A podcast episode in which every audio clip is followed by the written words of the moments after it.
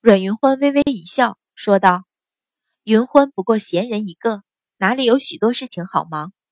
见老夫人赐座，一边施礼谢过，一边在寝室对面坐下，问道：“方才走到屋子外边，见门外小丫头神情紧张，可是出了什么事情？”秦氏皱了皱眉，目光便向门外扫去。阮一鸣却道：“前几日老夫人寿宴上的事，因着樊姨娘进门。”一直没有处置，哪里还有旁的事？阮云欢嗷的一声，问道：“那日凡是碰过那碗汤水的奴才，不是都看了起来？怎么没有审出来究竟是何人下毒？”秦氏微微皱眉，不悦道：“这府里的事，大小姐就不必插手了。”阮云欢微微一笑，说道：“虽说府里是母亲当家。”但那下毒之事险些冤屈了云欢的丫鬟，云欢自然便多问一句：要怎么处置？有祖母、爹爹和母亲在，自然不需要云欢插手。秦氏冷哼了一声，才又转向阮一鸣道：“老爷，此事关系到母亲，不如由母亲定夺。”说完，便转头去瞧坐在首位的老夫人，瞧着她一脸笃定的样子，老夫人眸中闪过一层恼意。却眼皮一垂，掩了过去，叹道：“横竖我也没出什么大事，你们瞧着办吧。”表面是顺了秦氏的意，其实等于什么都没说。阮云欢笑道：“祖母倒是好性子，那一天云欢吓出一身汗来呢。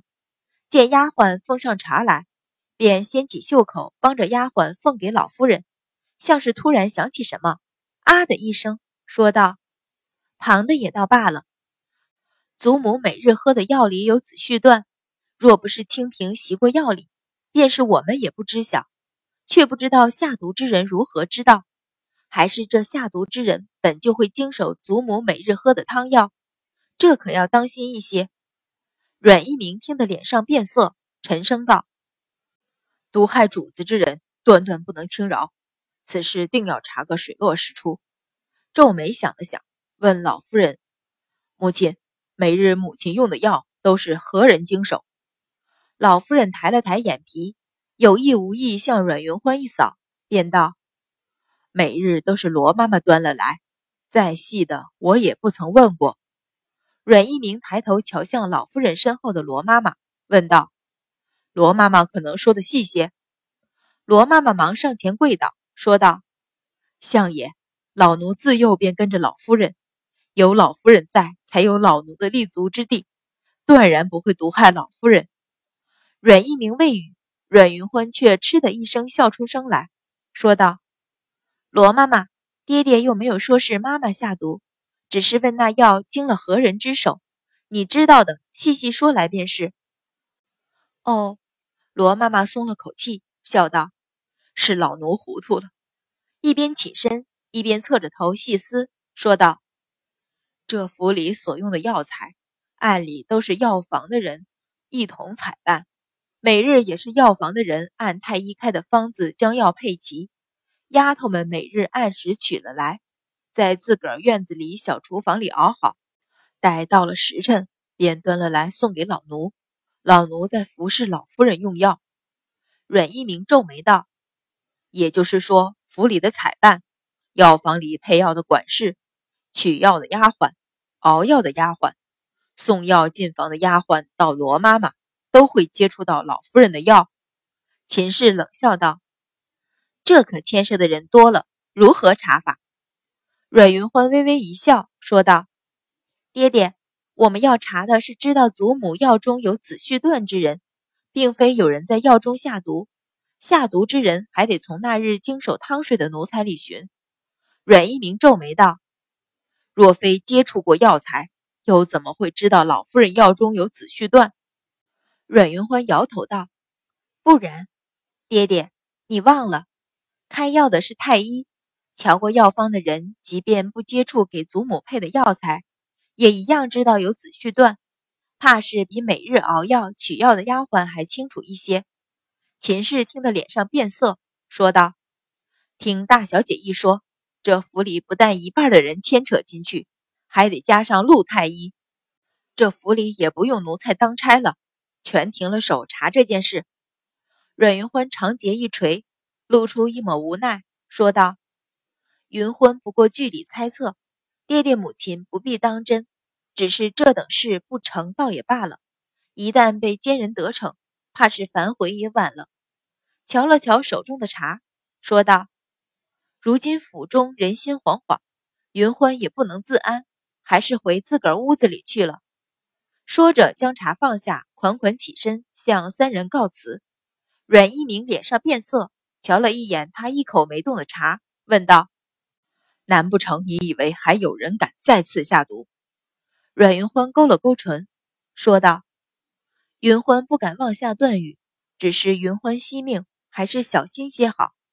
又向老夫人施了一礼，这才转身离去。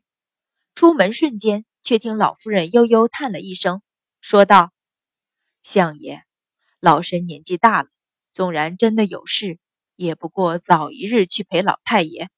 你不要烦心。”阮云欢一抿唇，险些笑出声来。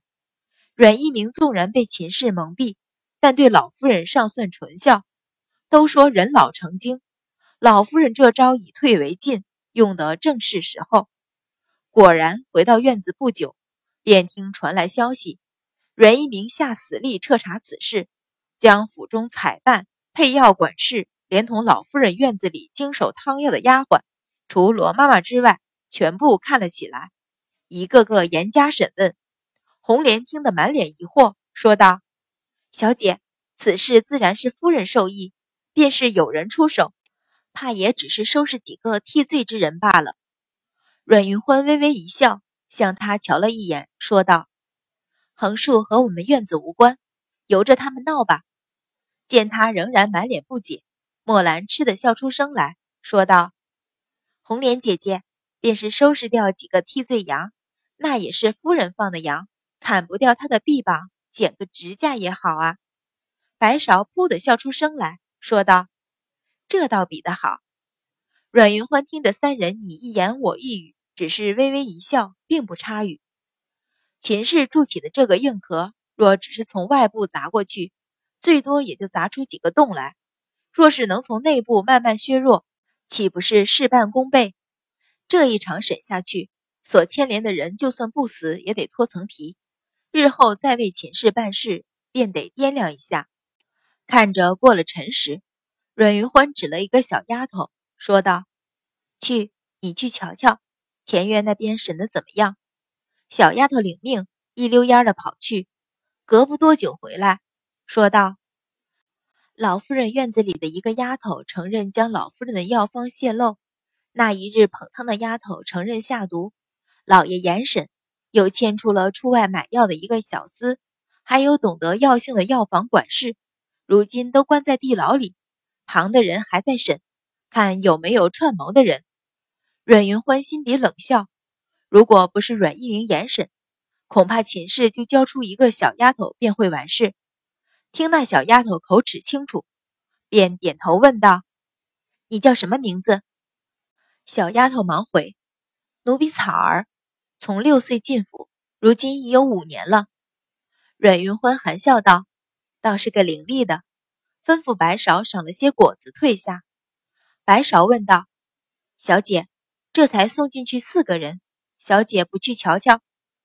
阮云欢淡笑道：“能牵扯出四个人来，也已经算是不易。